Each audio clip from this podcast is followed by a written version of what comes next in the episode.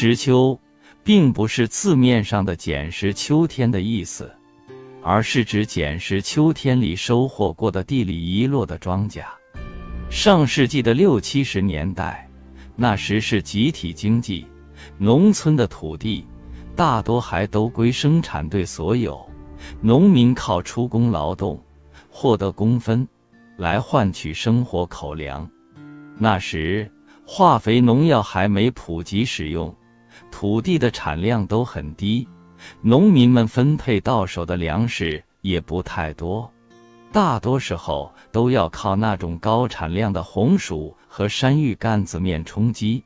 如此，为补充粮食短缺，所以人们便去石丘。石丘是一种个人行为，你可以去，也可以不去。去与不去，全靠自己决定。那时候，一块土地里，生产队收获过庄稼后，拾秋时也是要服从生产队里安排的，不得自行随便前去拾秋。一块地里首次拾秋时，一般情况下会选择在中午，不用为生产队出工的那个时间段。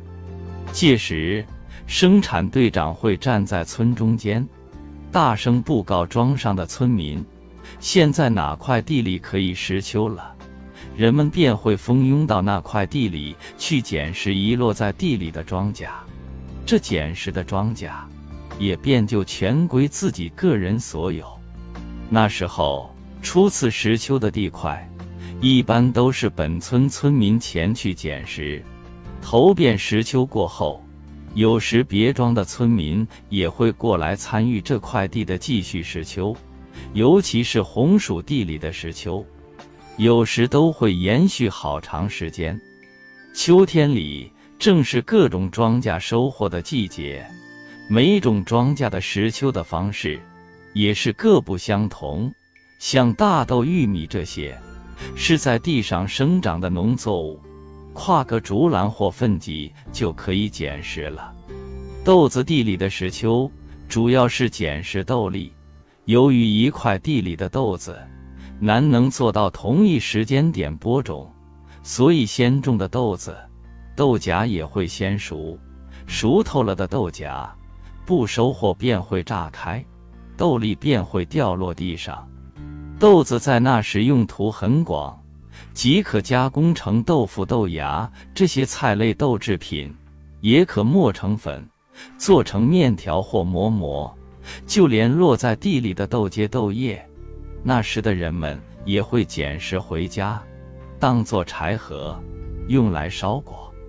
所以那时生产队豆子收获后，经过石秋这一活动，豆地里基本上都会被人们收拾得干干净净。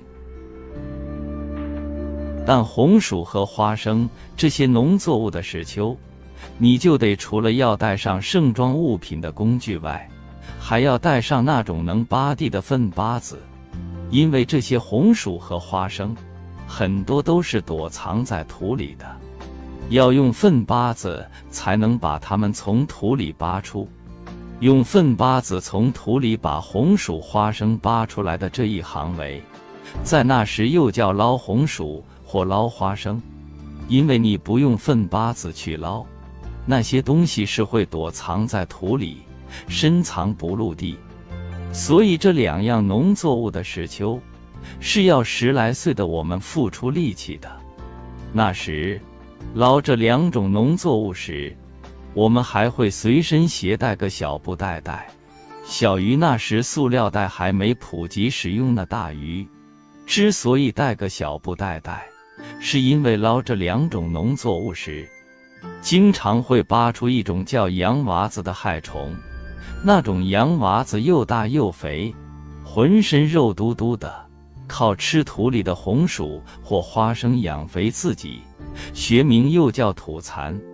这种土蚕，家养的鸡儿们最喜欢吃。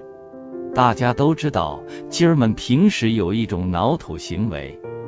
他们之所以于地里挠土，就是希望能挠出这种肥美的土蚕。那时，只要我们把小布袋里的土蚕往鸡儿们跟前一倒，鸡儿们便会蜂拥的抢食，抢到了，还生怕别的鸡趁火打劫，还会叼到一边独自享用。吃完后，还会再跑来你身边，看看能不能再抢到一个。所以那时，哪怕我们没带土蚕，只要是从地里回来，鸡儿们也会满怀希望地迎接你，在你周围转来转去，发出只有它们自己才听得懂的咕咕声。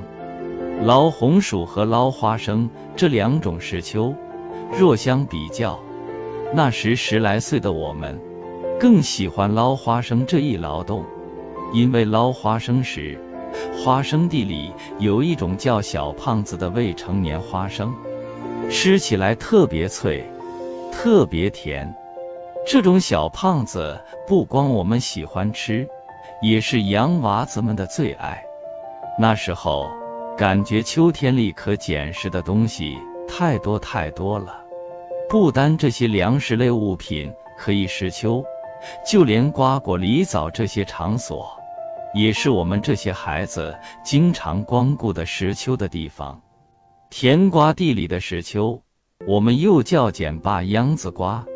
那种瓜是秋天里才结出来的，不大，长相也不太好看，所以生产队里便就对他们置之不理了，任由其自己自生自灭。但十来岁的我们却知道，那种其貌不扬的丑陋歪瓜。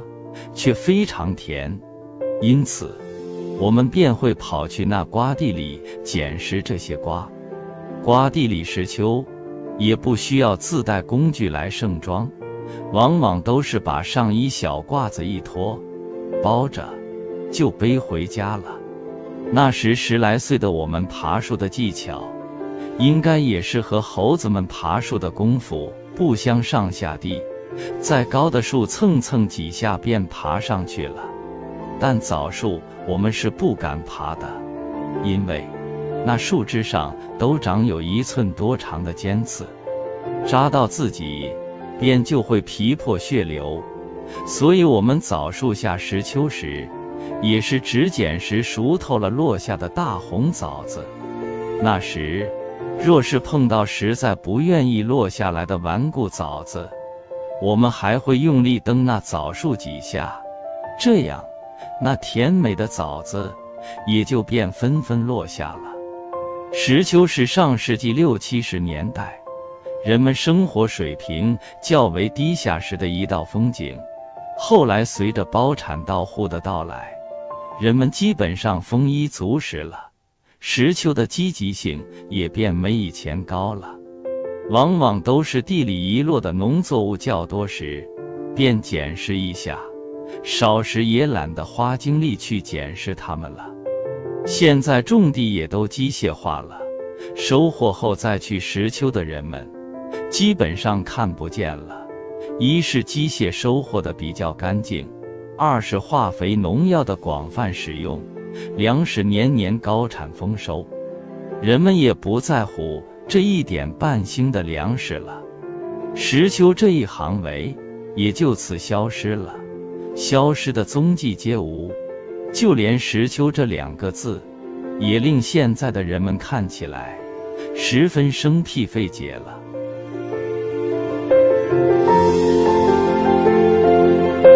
但上世纪的六七十年代，石丘这一行为，却是的的确确存在过的。